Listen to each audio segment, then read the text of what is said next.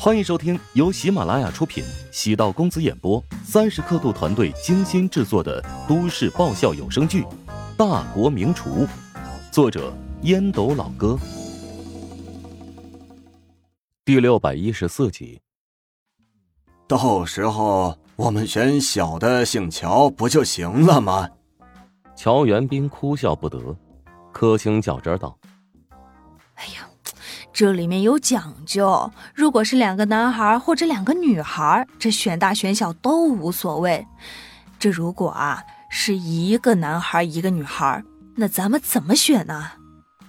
哎，我无所谓，估计呀乔治也无所谓。不过龙凤胎的概率很小吧？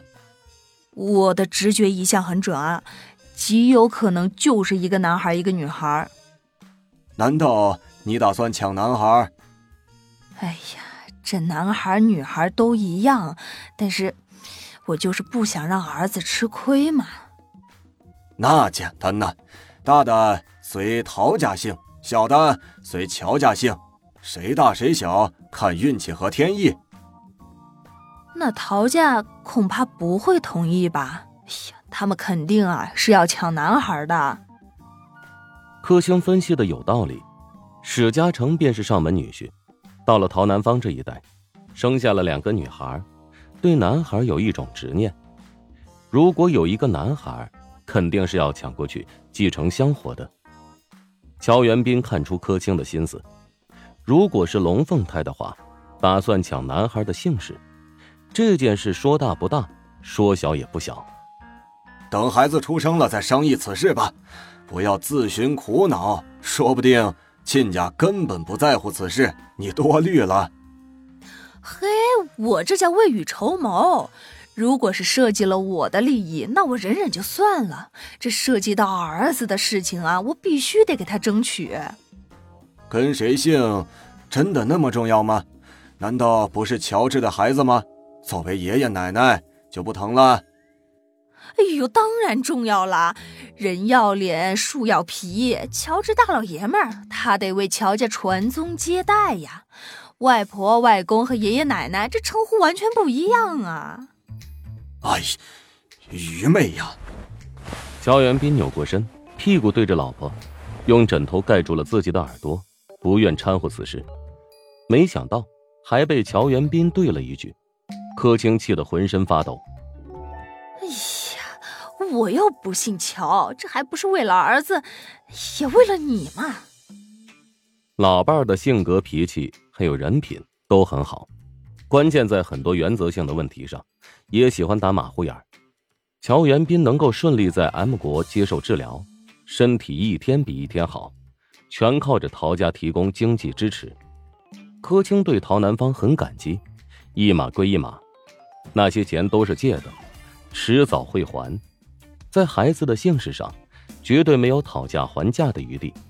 说的偏激一点，他绝不会卖孙子。不过，如今腹中有了两个，至少比之前要好争多了。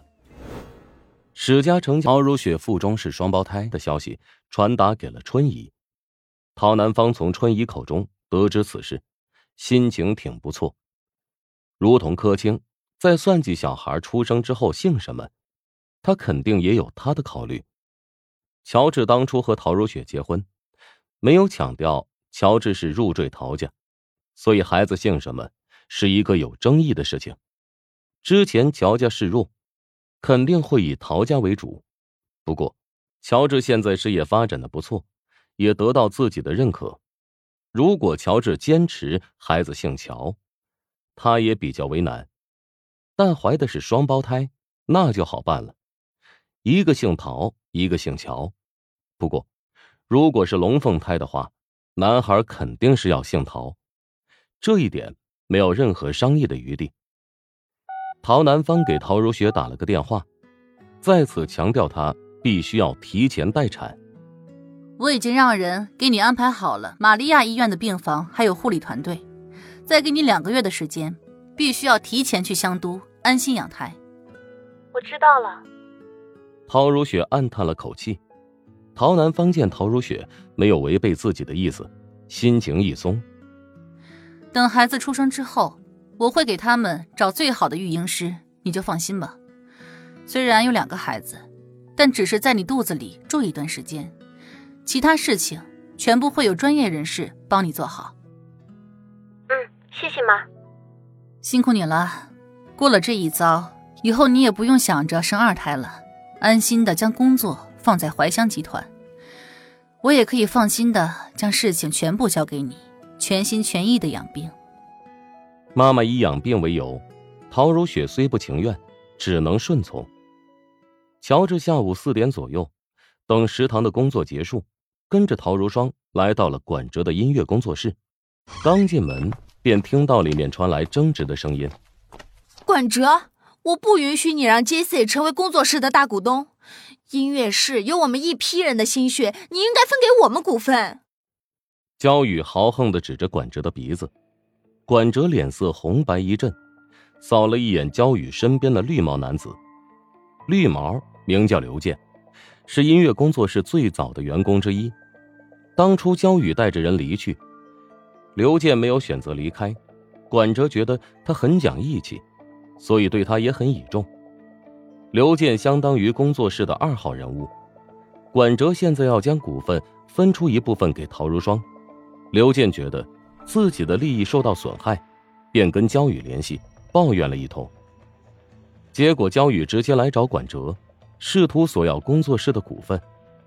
陶如霜从后面走入，冷声道：“焦宇，如果换我是你，绝对没脸出现在这里，大放厥词的说自己对这个工作室有功劳。当初团队苦心制作的几首原创音乐，被你偷偷的拿到了其他的工作室。”管哲重感情，没有跟你计较法律责任。如果较真儿的话，你可是要坐牢的。哼，我当初带走那几个作品，是因为管哲根本不懂如何运作产品，只知道埋头做音乐，不懂营销。那再好的作品也只能被埋没。我是保护大家的利益，不会慧眼蒙尘。那你现在呢？以什么理由和资格回来？凭这些设备都是当初我采购的，还有。像刘健这样的老员工还支持我，以及管哲还没有忘掉我，我愿意和他重新合作。你这个女人还真是阴魂不散呢。乔治暗叹了口气，焦宇扫了一眼管哲：“你倒是说句话呀！你心里如果没有我的话，为什么要写那些日记？”焦宇，我承认我还爱着你，但这家工作室真的没法给你。因为你早就放弃他了，你不怕我永远不理你？哼，怕，但是我不能违背原则。如果你今年跟他们签约的话，我就把你拉黑，永远不见你。那就拉黑吧。虽然我喜欢你，但是不能背叛友情。焦宇没想到管哲会这么坚定与强势，头也不回的离开。至于刘健。也随之而去。本集播讲完毕，感谢您的收听。